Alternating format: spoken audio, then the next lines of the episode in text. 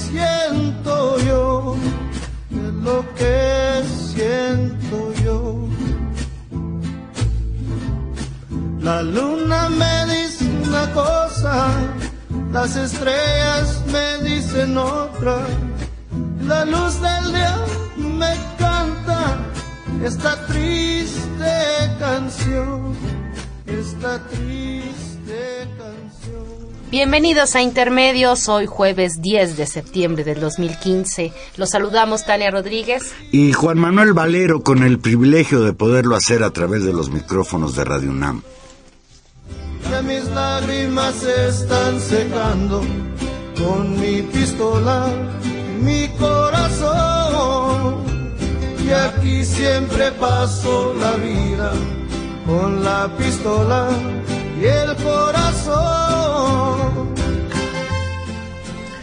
Pues aquí estamos, Tania, con la pistola y el corazón, dicen los lobos.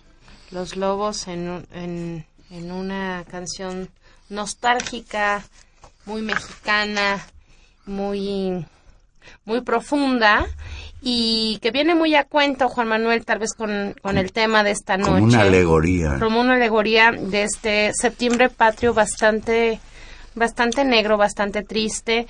Va a ser un año casi de la desaparición de los 43 estudiantes en Ayotzinapa y el domingo se desmoronó y cayó a pedazos la versión que el gobierno de Enrique Peña Nieto nos dio.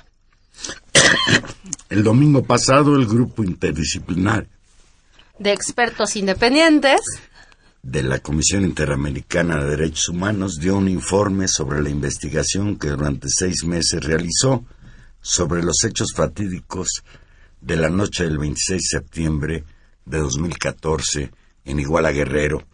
Pues sí, como dices bien, Tana, se va a cumplir ya un año. Y lo más terrible es que ya sabemos que la versión de la Procuraduría General de la República era una versión falsa sobre lo que ahí pasó, pero todavía no sabemos a ciencia cierta qué pasó con esos muchachos, dónde los desaparecieron, quién los desapareció, y si esto a nosotros desde afuera nos parece terrible, yo nada más de pensar en los papás, en los familiares, en los compañeros de esos muchachos, eh, me parece inverosímil. es terrible. Los expertos concluyeron, Juan Manuel, que esta, esa noche en Iguala eh, los hechos fueron, y cito textual, un ataque masivo, una agresión desproporcionada e indiscriminada que se desarrolló en nueve escenarios de represión durante tres horas y la cual fue calificada por este grupo de expertos que reconstruyeron los hechos como una acción concertada y en la que participaron activa o pasivamente los tres niveles de gobierno. Los y, expertos y activa mencionaron o pasivamente todas las fuerzas policíacas. claro los, La los policía, tres niveles de gobierno la policía de Iguala, la policía Cocula, la policía, la policía federal. federal y el ejército. exacto Los elementos del ejército del batallón 27 que está acantonado ahí en Iguala Guerrero. Los expertos mencionaron que uno de los estudiantes que sobrevivió al ataque fue llevado a una casa de seguridad en Iguala, donde escuchó que había un hombre dirigiendo el operativo, un hombre del cual no han logrado identificar quién es. El grupo interdisciplinario con estos adjetivos tan duros de masivo, indiscriminado, desproporcionado, concertado, intentó calificar los hechos de esa horrible noche en la que fueron afectadas y vale la pena detenernos en este recuento eh, digamos, numérico, pero que, que, hace tanto sentido también si uno lo vuelve personas con nombre y apellido, familias, cuerpos, ¿no? 180 personas detectadas de manera directa fueron afectadas, 40 heridos, 80 perseguidos, 43 desaparecidos, 6 ejecutados y alrededor de 700 familiares directos que hoy siguen esperando respuestas a tres preguntas básicas. ¿Quiénes son los responsables materiales e intelectuales de estos hechos? ¿Por qué cometieron semejante atrocidad? Y fundamentalmente lo que tú decías, Juan Manuel, ¿qué pasó? ¿Dónde están? ¿Qué es de los 43 estudiantes normalistas desaparecidos? Preguntas a las que la sociedad mexicana hoy suma una más. ¿Por qué el gobierno no investigó, no buscó, fabricó una historia macabra que se ha mostrado como falsa sobre los hechos de la noche, esa noche? Esas y otras preguntas, pues las, las deben ser respondidas pues, por las autoridades mexicanas y los padres y los compañeros de los normalistas han solicitado formalmente y están en espera que se asigne una fecha a que Enrique Peña Nieto se reúna con ellos y les responda. Y pues muchas, muchísimas explicaciones va a tener que dar el gobierno de Peña Nieto a todos nosotros, pero fundamentalmente a los padres. De fue el Estado que se ha repetido incesantemente a lo largo de, ya de casi un año, pues con este informe de estos expertos de la Comisión Interamericana de Derechos Humanos, expertos independientes, todos ellos peritos muy calificados. Ha habido en la prensa nacional quien intenta desprestigiarlos diciendo que está comprobado que estos señores son señores que, han, que trabajaron con un profesionalismo impresionante. Incluso tuvieron que revisar un expediente de más de 150 mil eh, hojas y que por cierto casi toda la información que surge de su investigación estaba en las investigaciones de la PGR que dejó muchos cabos sueltos. Por cierto, los, los peritos señalan que se les dieron todas las posibilidades de informarse con estos expedientes. Al único que no pudieron tener acceso es a los expedientes del batallón 27 y ni posibilidades de hablar con los soldados que ahí estaban esa noche. De entre las conclusiones a las que llegó el grupo de expertos, tal vez la más estremecedora es que basados en dictámenes técnicos encontraron que es falso que los cuerpos de los estudiantes fueran incinerados en un basurero de Cocula, pues de acuerdo al análisis del perito José Torero, leo textual, no hay ninguna evidencia que indique la presencia de un fuego de la magnitud de una pira para la cremación de 43 cuerpos. O de inclusive un solo cuerpo. O de inclusive un solo cuerpo. Este quizás sea el elemento fundamental para poder demostrar que la investigación de la Procuraduría General de la República estuvo sesgada. Primero, al señalar que los cuerpos habían sido incinerados en el basurero de Cocula, pues con ello ya quedaba clarísimo dónde, a dónde fueron a parar esos 43 estudiantes supuestamente asesinados por una banda de narcotraficantes. Los que los confundió. Que, los famosos rojos, que los confundió con integrantes del otro cartel que se llama los Guerreros Unidos. Y hasta ahora, hasta ahora, la Procuraduría General de la República, hoy dirigida por la señora Areli Gómez, no ha tenido capacidad de responder a este juicio demoledor. La llamada verdad histórica que nos vendió el gobierno federal en boca del ex procurador Murillo Cara era falsa. Y aquí cabe a uno preguntarse, ¿por qué falseó la investigación Murillo Karam? ¿Para darle carpetazo al asunto? ¿O para defender a quién o a quiénes participantes en este crimen atroz. Sí, es, es, es una, esta, esta, esta nota que ahora recordamos, este hallazgo, la, la definición por parte de este grupo de esfuerzos de la imposibilidad técnica, humana, logística de que se hubiera podido, hubiera podido pasar lo que el procurador Murillo Karam dijo que pasó con los cuerpos de los 43 en ese basurero de Cocula, eh, pues no solo, digamos, es, es demoledora no solamente por lo, por lo macabro que nos resultó a todos escuchar la historia del procurador y por lo macabro que ahora resulte que eso no sea cierto y entonces de dónde se pudo construir semejante invención y por la angustia, que es la peor, el peor elemento de todos, que supone saber entonces qué fue lo que pasó y dónde están los 43. Pero el, el que se haya derrumbado la idea de, del basurero de Cocula, pues derrumba en buena medida toda la lógica eh, argumental y toda la narrativa que el gobierno intentó vendernos durante estos años.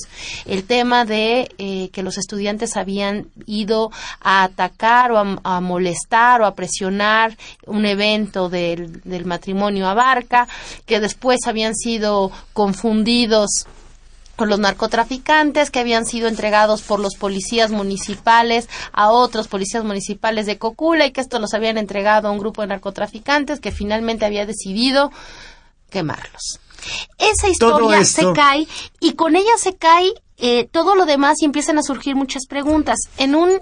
Sí, sí, vale. Y respecto a esas preguntas, todo esto sucede sin que aparentemente en la investigación de la PGR la Policía Federal ahí presente Recuérdese que la Policía Federal fue la que impidió que los muchachos llegaran a Chilpancingo, por eso tuvieron que ir a Iguala en busca de camiones para venir a la Ciudad de México a la marcha del 2 de octubre, recordatorio, esto es irónico, de la matanza de los estudiantes en Tlatelolco.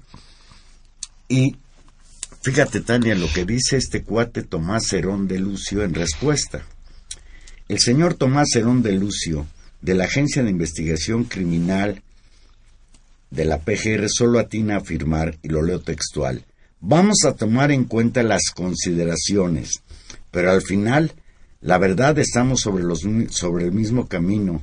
La verdad que tenemos nosotros es que en el basurero fueron ejecutados, fueron incinerados y posteriormente trasladados al río un número importante de estudiantes. En un interesante y agudo artículo, el periodista Temoris Reco plantea algunas preguntas que me parece importante retomar sobre la sobre el desplome, digamos, de la verdad, eh, de esta verdad sobre el sobre el papel que sobre lo que pasó en el basurero de Cocula y explica Dicen, si todo, o sea, el argumento es, si esto se cayó, si la gran pira improvisada de Cocula es falsa, es una fantasía, entonces, ¿de dónde sacaron el hueso cremado de Alexander Mora, que fue el único identificado con exámenes de ADN en Austria? ¿Cómo supieron dónde hallarlo? ¿Cómo lo pudieron obtener? Porque la hipótesis de que arrojaron las bolsas con los restos al río San Juan depende de la del basurero, y si ésta se desmorona, tenemos un grado más en el absurdo de esta falsificación. Y el misterio del hueso de una persona asesinada que las autoridades obtuvieron en un sitio, pero aseguran haber encontrado en otro. Si saben cuál fue ese primer sitio y qué pasó allí, pero no lo revelan, están insistiendo en una mentira más una de las más graves de todo este perverso montaje. Y es que en esta cadena argumental de causalidades que nos que, construyó la Procuraduría de Murillo Karam y que validó y ha seguido validando hasta el momento la procuradora actual Areli Gómez, pues todo está concatenado. Y efectivamente esta parte se cae también. Y contrario a lo que diga el presidente de la República, que ha señalado que dará todo su apoyo a los expertos independientes para que sigan investigando y que incluso él ha patrocinado la investigación, lo cual me parece bien. La postura de la PGR sigue siendo a la defensiva y en la misma ruta de la llamada verdad histórica, que hoy por hoy es una mentira una mentira grandísima del Procurador General de la República.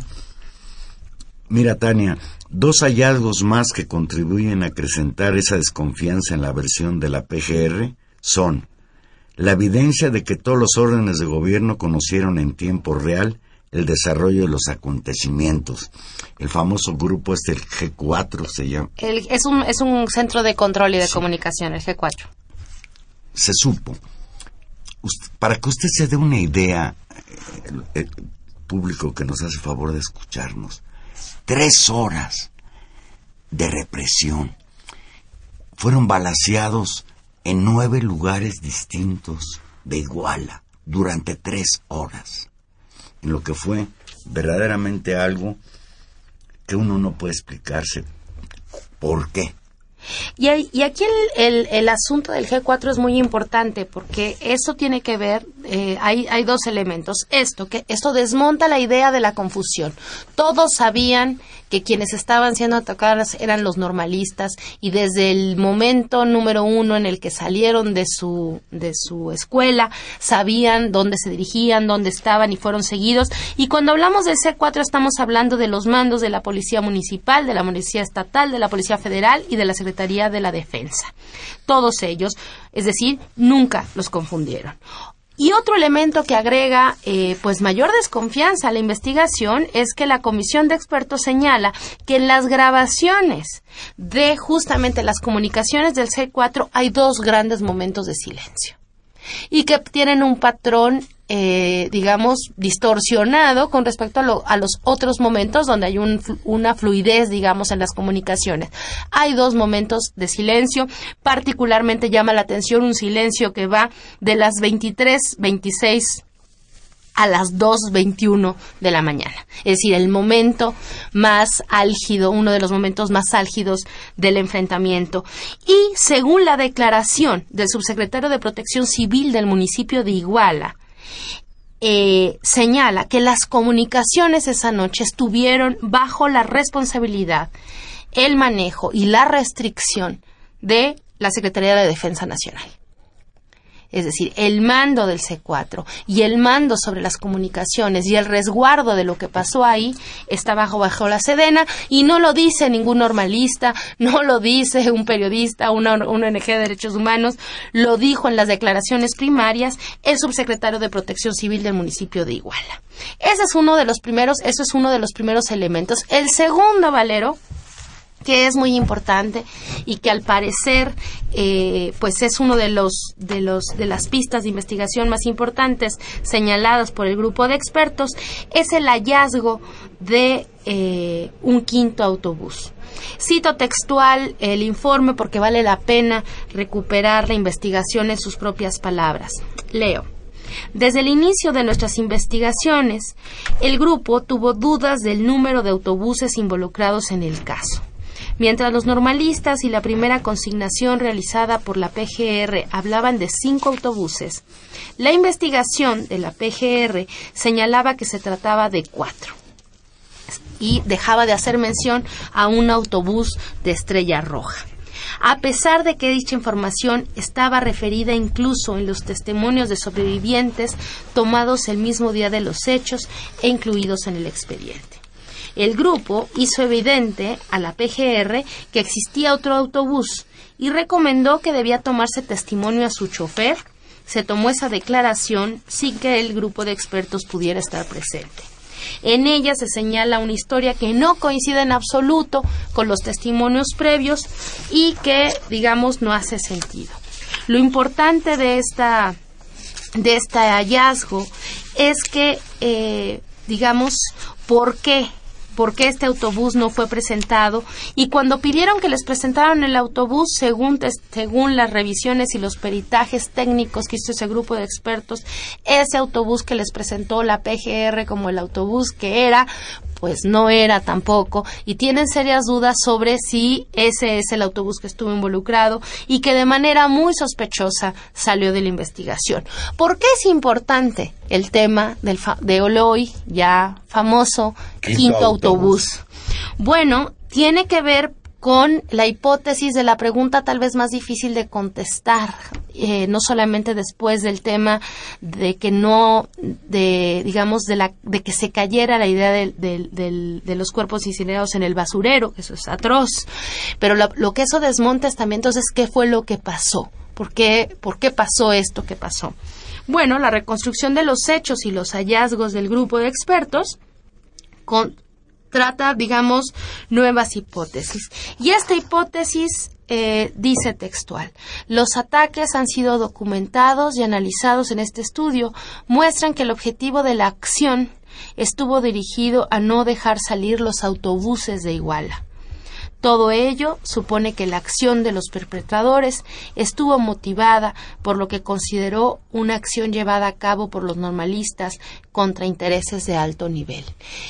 Al parecer, lo que dejan ver las líneas de investigación que abren este grupo de expertos es que esos autobuses y lo que había en esos autobuses es el motivo de este ataque tan espantoso. Hoy, hoy, hoy en la tarde en Foro TV, que es de Televisa, el canal 4 creo, pasaron las escenas que yo no había visto, quizás no habían pasado, de que grabó una cámara ahí en la terminal de camiones de Iguala, en donde se ve ese quinto autobús, famoso autobús que después salió de las investigaciones, que es abordado por los estudiantes.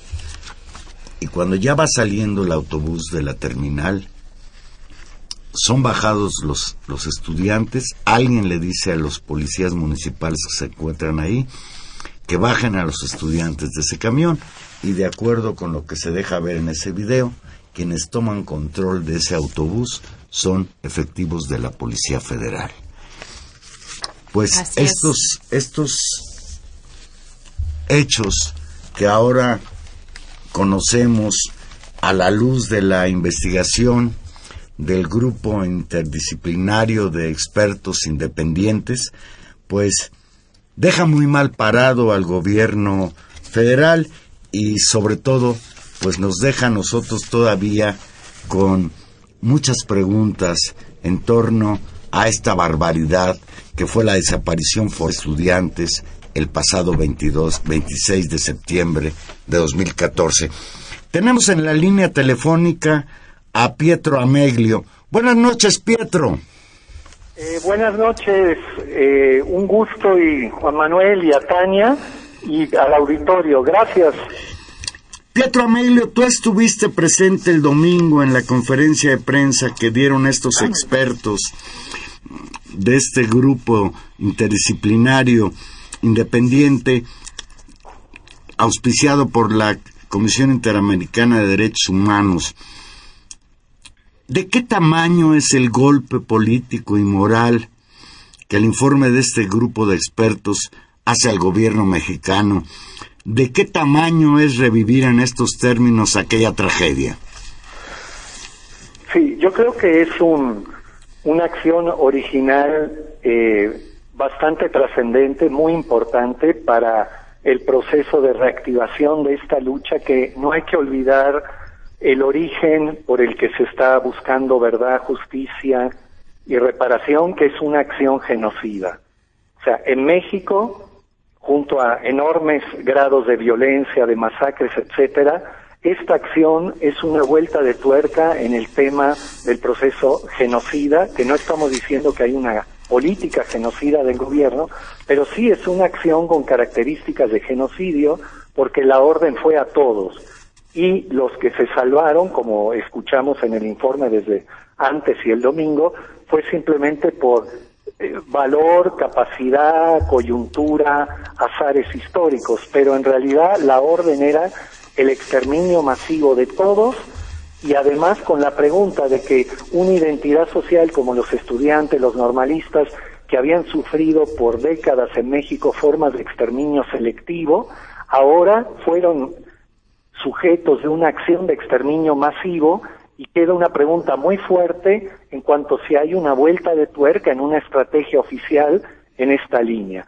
Entonces, en ese sentido, este equipo de expertos eh, con valor como sociedad civil por su trayectoria, su pasado, el rigor científico de la investigación, nos dejan un instrumento muy importante. Primero el aval a esa reserva moral grande del país que son los padres, madres y estudiantes de la normal de Ayotzinapa, en el sentido de darles su apoyo, su solidaridad y su verdad científica de investigación. Pero nos dejan un documento tremendamente importante que ahora la misma sociedad civil tenemos que transformar en un instrumento de lucha por la verdad y la justicia en el país, no va a ser algo mecánico. Ahora, es muy importante un primer elemento que me parece que es que es un gran triunfo de los padres y madres de Ayotzinapa y de los estudiantes. No es como dice el gobierno que ellos invitaron a los de la comisión y que fue que ellos querían que vinieran. Lo último que hubieran querido es que vinieran y presentaran un informe completamente ah, esclarecedor de las mentiras y de la manipulación e impunidad del gobierno. Ellos fueron obligados la lucha de los padres, madres, estudiantes y la sociedad civil mexicana que los e internacional que los la presión y la inmoralidad era total. Entonces, es un acto también de esperanza en esta lucha contra el desánimo y la impunidad, pero nosotros como sociedad civil es clave que transformemos esto en un instrumento de presión al poder y de dejar de cooperar con toda esta impunidad y mentiras oficiales. Y no va a ser mecánico. No va a ser mecánico, Pietro, te saludo, buenas noches. Un gusto, Tania. Volver a hablar contigo. El grupo de expertos deja una serie de recomendaciones muy poderosas que efectivamente, como tú dices, pues abren una ruta de temas, eh, pues que ponen en el centro el tema, pues de la, de una violación sistemática de los derechos humanos de los 43 y como telón de fondo de innumerables casos que ellos hacen un propio recuento de la situación en Iguala, lo cual es terrorífico, de todas las otras desapariciones, y que enlaza Pietro con un movimiento en el que tú participaste también de visibilizar a las víctimas. Pongo en el centro que una de las recomendaciones que hace la Junta es aprobar con carácter de urgente y con consulta a las víctimas una legislación integral en materia de desaparición algo, un censo de los desaparecidos, una búsqueda real de los desaparecidos, un derecho a la verdad, algo que ha sido una agenda que ustedes han impulsado y que desde distintos lugares se reencuentra y se reactiva con esta nueva tragedia y con este dictamen poderoso de este grupo que como tú muy bien dices es producto es un, es un producto de la lucha, digamos, de, de esa reserva moral de la que tú hablas. Sí, eh, ellos colocan toda esta serie de recomendaciones fundamentales. Estaban ahí el grupo de familiares que todos los días sale a buscar fosas en Iguala. Han encontrado más de 100 personas desaparecidas ahí, enterradas, y es una lucha heroica que pide apoyo porque parte del camino que han emprendido en los últimos años y que es clave es la acción directa de los familiares buscando en campo a sus desaparecidos. Y eso es donde la sociedad mexicana también teníamos que sumarnos, darles cobertura moral, darles seguridad, hacer caravanas, grupos de apoyo, porque es una de las cosas que más piden todos esos otros familiares que han sido consecuencia de este drama nacional que las víctimas todos los últimos años han desnudado y que ahora en parte se ha focalizado en Iguala, que era una gran tumba clandestina, y sigue siéndolo, ¿no? Entonces, es muy importante eh, esta parte de las recomendaciones y del apoyo como sociedad civil que hay que dar.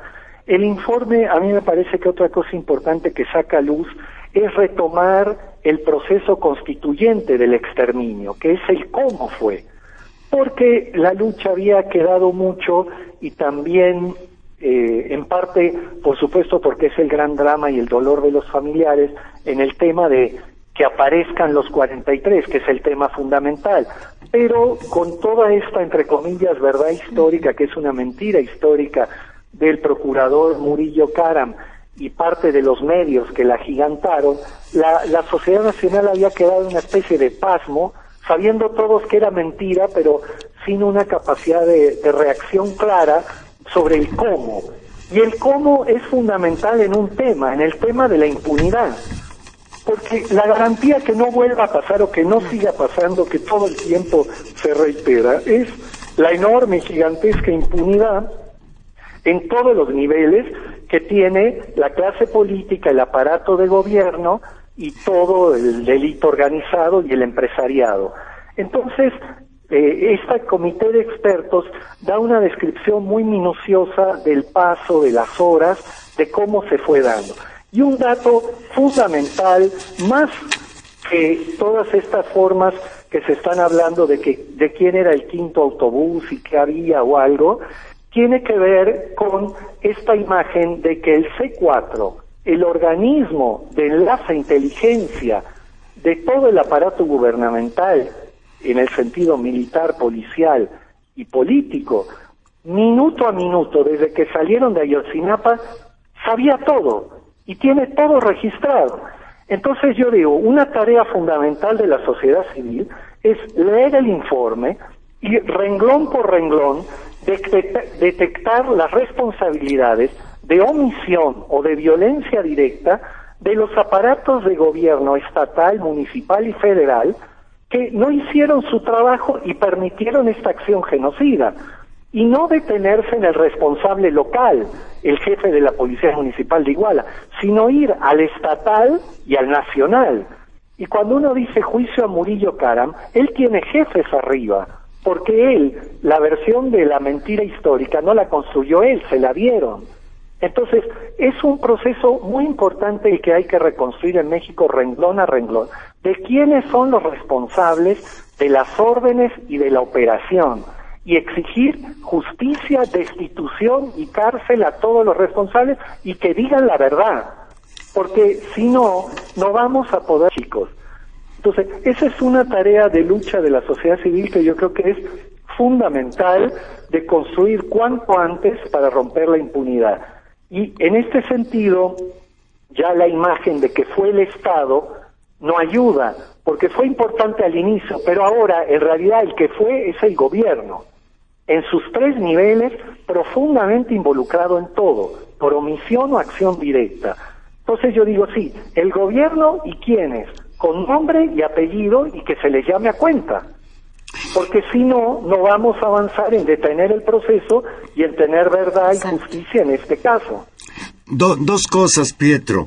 Eh, primero, una de las demandas inmediatas al, posteriores al informe que el domingo dio eh, esta comisión de expertos de los padres es una reunión con Enrique Peña Nieto.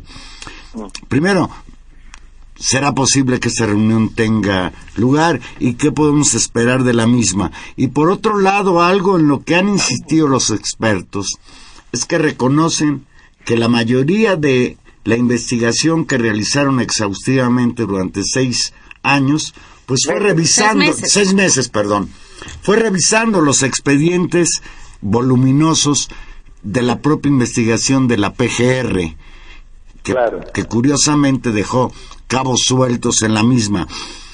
Y una de las cuestiones que ellos sí señalan es que han tenido acceso a todo, menos a los, a los expedientes del ejército, del batallón 27 localizado en Iguala, su versión de los hechos.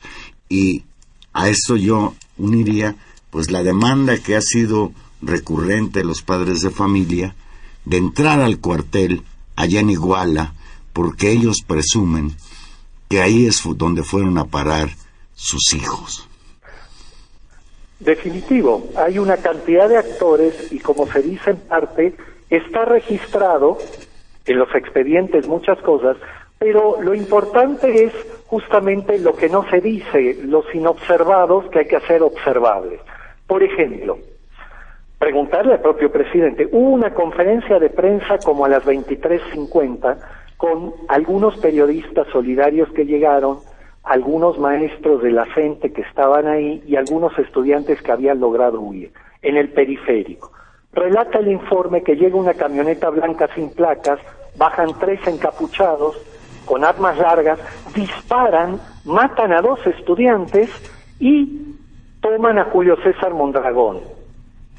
No había seguridad. El C4 sabía todo. Nadie protegió la conferencia de prensa, Nadie fue donde estaban llegando gente huyendo de una acción genocida a preocuparse. O sea, no hay responsables, no hay nada. Como esas hay una cantidad de acciones en el proceso que incluyen también el tema de cómo se pudieron cremar o no esos cuerpos o dónde puedan estar, este, que este, hay responsabilidades que hay que preguntar a la autoridad mayor y hay que llevar a juicio y dejar de cooperar con esta forma de impunidad en todos los actores. Y eso yo creo que es lo que hay que ir con el presidente o quien sea, con una lista de responsables bien concreta y que se empiece a construir la verdad pero real, verdadera, con un principio de realidad de los actores que de veras estuvieron involucrados y saben pero hay que con claridad ver los nombres y las responsabilidades, incluyendo a toda la parte de la clase política que participó. Claro, este, esto que dices, Pietro, abre, abre, me, me, parece muy interesante porque, porque tendríamos que estar obligados como sociedad a plantearnos que aquellas, si es, si es que eso es posible de, revivirse, aquella indignación, aquella que se expresó en una serie de movilizaciones, en una visibilidad internacional del caso, que la puso en el centro del mundo y que obligó incluso al gobierno de Peña Nieto a aceptar la intervención de esta de este tribunal o de este de este de esta especie de fiscalía externa sobre el caso para ver qué ha pasado eh, activarla en un nuevo nivel de, de exigencia. Tú dices tenemos que exigir eh, nombres concretos, responsabilidades concretas, ya no nos sirve una reivindicación general de todos fueron, cuando entonces no fue nadie, sino tiene que construirse en esa ruta. ¿Cómo, cómo, cómo ves? Estamos a 10 de septiembre, el 26 de septiembre se va a cumplir un año. ¿Cómo sientes a, los padres, a los, a los normalistas que han sido, pues hasta el momento, los que han mantado la pauta sobre, sobre el tono de las movilizaciones, sobre las exigencias? ¿Cómo, cómo ves eso? ¿Cómo, cómo los bueno, Yo creo que el testimonio, la lucha y la determinación de los padres, madres, de los estudiantes que acompañan es ejemplar en su perseverancia y en su radicalidad eh, positiva y pacífica, pero los hemos dejado solos bastante estos últimos meses en cuanto a las formas de acción, porque los primeros meses después de la acción genocida, la sociedad mexicana incursionó en formas de no cooperación, en el sentido de cierto tipo de paros en más de 60 universidades, en cierto tipo de poder paralelo popular, de asambleas en Guerrero y en otras formas donde se fue acercando la lucha civil y pacífica a la escala del nivel de violencia. Entonces, si uno no incursiona en formas de dejar de cooperar con la clase política y su impunidad y los que no cumplen o no están en la verdad que se vayan, no vamos a poder avanzar en es contra este nivel de violencia. Yo creo que hay que hacer una especie de judo político con la frase de Murillo de ya me cansé, y decir justamente como sociedad civil y ahora con este informe, ya nos cansamos. Nosotros también nos cansamos de este tipo de gobernantes, de funcionarios públicos y de partidocracia que con su silencio, corrupción, sus bonos de liquidación de todo tipo, contribuyen y con los institutos de todo tipo de, de los procesos políticos, contribuyen a la impunidad total. Entonces, este es un buen momento para que la sociedad civil se vuelva a replantear de tomar en sus manos formas de no continuar tácitamente dejando que nos impongan tal nivel de impunidad a los ojos de todos. Y entonces, empezando por funcionarios, por responsables o por decisiones, hacer acciones de mayor determinación y de no retirarnos de ciertos lugares hasta que esté clara la responsabilidad y que aparezca. Nos comenta Claudia López, que nos llama de Nexahualcoyot, Radio Escucha el programa, dice Claudia, dada la falsedad demostrada por el gobierno, ¿no se puede hacer algo judicialmente en contra de estos mentirosos? Y yo estoy de acuerdo contigo en que no es el único responsable el señor Murillo Karam, pero de, de alguna manera Murillo Karam, como Procurador General de la República y responsable de la investigación, pues queda evidenciado por el grupo de expertos que nos mintió. Y eso implica pues que hay complicidad con los criminales, que hay un deseo por parte del gobierno federal de ocultar la verdad de esos hechos. Total, y creo que es muy importante eso que acotan los dos ahora, porque yo creo que una foto importante del estado de las cosas y de quién es el verdadero enemigo interno y chivo expiatorio en México es ese hecho atroz que sucedió ayer donde le dictan formal prisión por homicidio a CNI Verdía de Ostula.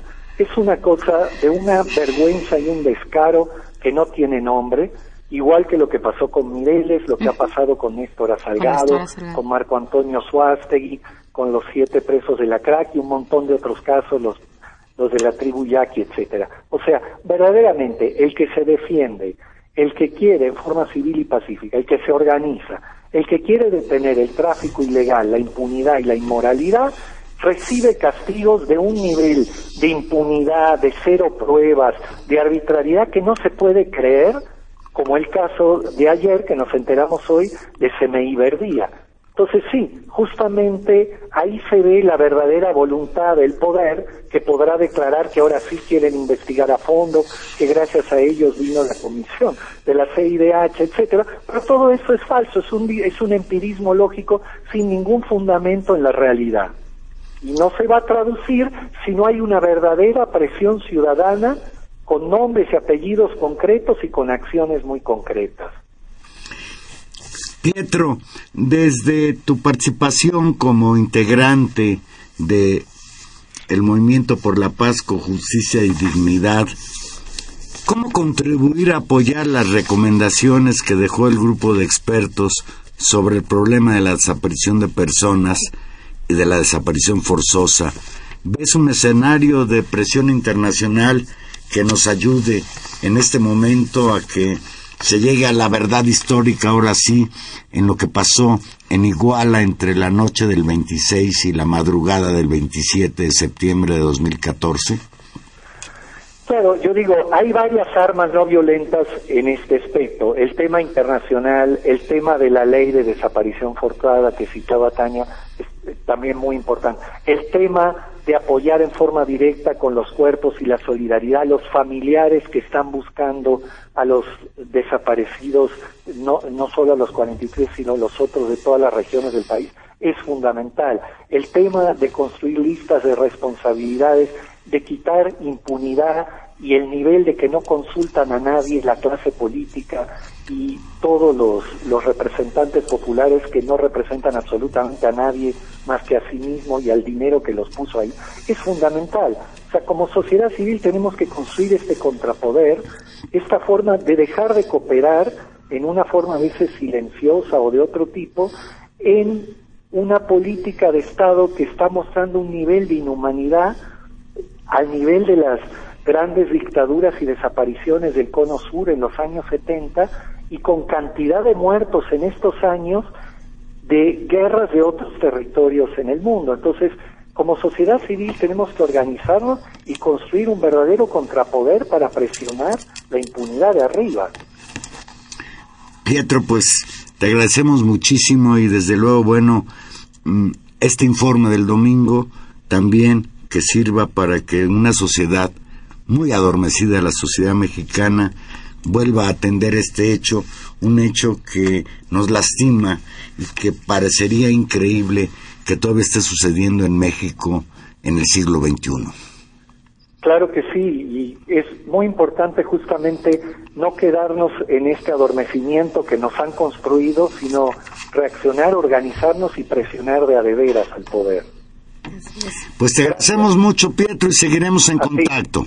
Gracias, Pietro. Buenas noches. Pietro Ameglio, el maestro Pietro Ameglio, integrante del Movimiento por la Paz con Justicia y Dignidad, profesor de la Facultad de Filosofía y Letras de la Universidad Nacional Autónoma de México. Vamos a hacer una pequeña pausa y aquí regresamos.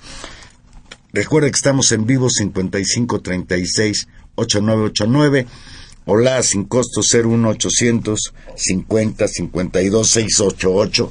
Llámenos, su opinión siempre será muy importante.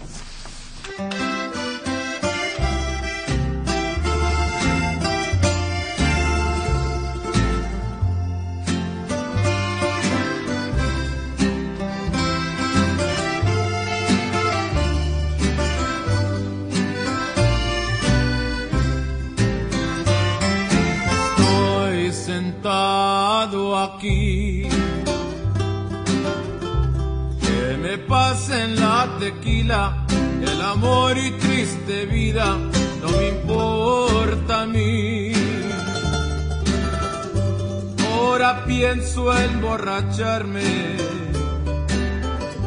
pa' quitarme este coraje. La mujer que yo quería me dejó a mí. Estoy sentado aquí. Y con sentimiento espero- Ganas de seguir escuchando a los lobos. Ay, sí. Nos quedamos sentados mucho tiempo. Esta sociedad mexicana no entiende. No entendemos. No entendemos si formamos parte Claro. de ella. Y, y hay que reconocer, pues, sí, que o tal vez ha sido, ha sido demasiado, ¿no? Hay, hay como dicen una... que el tiempo cura las heridas. Yo creo que no es cierto eso. Hoy, Las, hoy- her- las heridas se curan cuando en serio se quieren curar. Y una manera de impedir que vuelva a suceder un hecho de esta naturaleza, que alguien pueda matar impunemente a 43 estudiantes y desaparecerlos. Tenemos que hacer algo como sociedad. Y mira, Tania, la reacción del gobierno federal y del partido en el poder, el PRI, es muy preocupante. Ah, Me refiero al gobierno federal. La, señora Areli Gómez, que nunca se había preocupado por la continuidad de la investigación, que ellos mismos reconocen que nunca quedó cerrada, ¿sí? El mismo Murillo, cuando nos habló de la verdad histórica, señaló que la investigación seguía adelante, no nos volvieron a decir nada. Ahora la señora nombró al titular del asiedo, que, que depende de la Secretaría de Gobernación, para darle continuidad a la investigación tomando en cuenta las recomendaciones de este grupo de expertos de la Comisión Interamericana de, de- la Comisión Interamericana de Derechos Humanos. Y fíjate que es uno de ellos, este señor que iba a ser el responsable de la investigación, por parte de la Procuraduría, perdón, la CIDO pertenece a la Procuraduría, acaba de ser nombrado entre los nuevos no- nombramientos de, de gobernación, ya se va a la Secretaría de Gobernación. O sea, que no hay mucho interés. Y a mí lo que más me preocupa es la postura del Partido Revolucionario Institucional en la Cámara de Diputados y en la Cámara de Senadores, en la que sistemáticamente ha impedido que la Cámara se pronuncie en favor de darle continuidad a la investigación. He escuchado al señor Gamboa Patrón, líder de los senadores del PRI, señalar que no hacen falta investigaciones internacionales, que en México tenemos la capacidad para investigar este y otros hechos, lo cual ya se demostró que es falso. Y hoy, hoy hubo en la Cámara de Diputados una confrontación entre los representantes del PRI y el Partido Verde contra los representantes del PAN, el Partido de la Revolución Democrática y este y el y Morena en el sentido pues de que lo que están pidiendo los diputados del PAN, del PRD y de Morena es que la Cámara se pronuncie primero en un juicio político hacia Murillo Cara, segundo en que se le dé continuidad a la investigación y pareciera que el PRI lo que no quiere es que se discuta este hecho. Decir, lo que quieren ellos es dejar que el tiempo vuelva a permitir que las aguas se tranquilicen. Y yo tengo mis dudas de que esto suceda, porque hoy, hoy la presión internacional necesariamente va a crecer. Así como nos horrorizamos por la situación que hoy están viviendo los inmigrantes sirios, víctimas de una guerra absurda, ¿sí? Así nosotros Provocada. en- provocada, así nosotros en México me parece que sería imperdonable que le permitiéramos al gobierno mantenerse en la línea de no informarnos y no, como lo decía Pietro, llegar hasta las últimas consecuencias y decirnos con nombres y apellidos quiénes son los responsables, quiénes son los autores materiales intelectuales de este crimen, Sí, yo que creo sigue sin castigo y en el que seguimos teniendo la duda, la comparto con los papás, de qué suerte corrieron esos muchachos, dónde están, dónde los mataron, dónde los desaparecieron, quién los desapareció. Sí, creo que tienes razón. Creo que la uno tendría que rastrear la verdadera posición del gobierno mexicano, que parece muy abierta en, en los tweets de Enrique Peña Nieto, que hay, que hay que recordar que además todo se ha dado, esta, esta comunicación la dan en buena medida en boletines de prensa, en conferencias de prensa donde no se aceptan preguntas y en tweets, ¿no? En tweets que manda el secretario de Gobernación o que manda el, el- el presidente de la República, es decir, donde no hay margen para la interlocución y no hay margen para la crítica. Pero más allá de esa posición controlada, políticamente correcta y cuidada, la verdadera posición de estos grupos de interés, creo que como tú muy bien describes, se ve en los posicionamientos del PRI, en los posicionamientos de los funcionarios operativos que llevan a cabo la investigación y que se mantienen en su dicho, porque básicamente eso ha sido. Y creo que el otro ingrediente, y que valdría la pena señalarlo, porque más este programa se llama Intermedios, es, eh, es en el ámbito de, pues, de los constructores de opinión pública, que siempre parecen, eh, que en algunos casos estar muy contentos siempre en defender las líneas oficiales. Me ha sorprendido la virulencia con la que ciertos digamos eh, pregoneros se han este se han llenado de insultos en contra de este grupo interdisciplinario tachándolos de que están aquí cobrando una millonada que el gobierno mexicano está pagando pues qué vergüenza que tengamos que pagar a revisar una discusión porque efectivamente y que demuestre que efectivamente la procuraduría no sabe hacer su trabajo, ¿no? Es decir, eso es lo que debería de darnos vergüenza. Es decir, ponen en el centro una serie de argumentos absurdos, están tr- tratando de reducir la discusión simplemente a un tema de poner eh, un asunto técnico de si se necesitaría mucha madera o poca madera y en qué condiciones y cuántas llantas, sin eh, sin que sepamos a ciencia cierta la opinión eh, de los otros de los otros este, especialistas a los que ellos consultan, no en el caso del especialista consultado justamente por el grupo interdisciplinario, que hace una reflexión con respecto a la situación específica, no reflexiones generales y de laboratorio en las cuales pudiera pasar o no, eh, y también a una especie, también a este viejo refugio del priismo clásico de, de resguardarnos en, en un nacionalismo chafa, ahora sí resultan muy nacionalistas otra vez, de decir, no necesitamos que gente extranjera venga a juzgarnos, que nosotros nos podemos aquí seguir matando solos. Eh, es vergonzoso eh, la regresión también discursiva de estos periodistas y de estos políticos afiliados al régimen. Parece que Y- estamos en los años además 70, en los ven años la 60. tempestad y no se hincan. ¿Qué te parecieron los nombramientos del- en la Secretaría de Gobernación? Vergonzosos. Los encargados de la seguridad del interior, subsecretario de Prevención del Delito, el delincuente electoral Arturo Escobar del Partido Verde, el señor este que fue encontrado con un millón de pesos para la compra de votos en el aeropuerto de Tuxtla Gutiérrez, por cierto impulsor de la pena de muerte, y el regreso, saliendo del basurero de la historia como subsecretario de Población y Migración, al señor Roque Villanueva.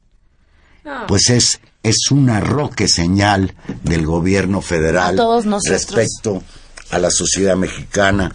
Estoy totalmente de acuerdo con Luis Medina. La Secretaría de Gobernación ya parece carpa, la pareja cómica formada por Don Roque y su patiño el verde, atrapado con un millón en su maleta, recuerda también Luis Medina. Pues el tiempo, el tiempo nos devoró, Tania, ya nos vamos Ya nos corriendo. vamos. Agradecemos mucho a Gerardo Zurrosa en los controles técnicos, a Gilberto Díaz en la producción y nos despedimos Tania, corriendo. Tania Rodríguez, escúchenos el próximo jueves, 8 y 5. Y Juan Manuel Valero, felices fiestas patrias. No, bueno. No vaya al grito, por favor que por cierto ya suspendieron la cena. Vaya, bueno, se irán a cenar. No hay nada que se irán a, no se irán a, se irán a cenar a otro lado.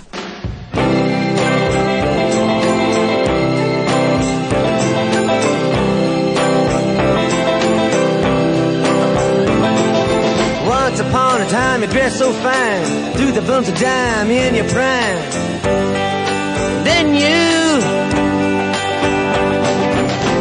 People call, say beware doll, you're bound to fall. You thought they were all I'm kidding you. You used to laugh about everybody that was hanging out. Now you don't talk so loud. Now you don't seem so proud about having to be scrounging. Your next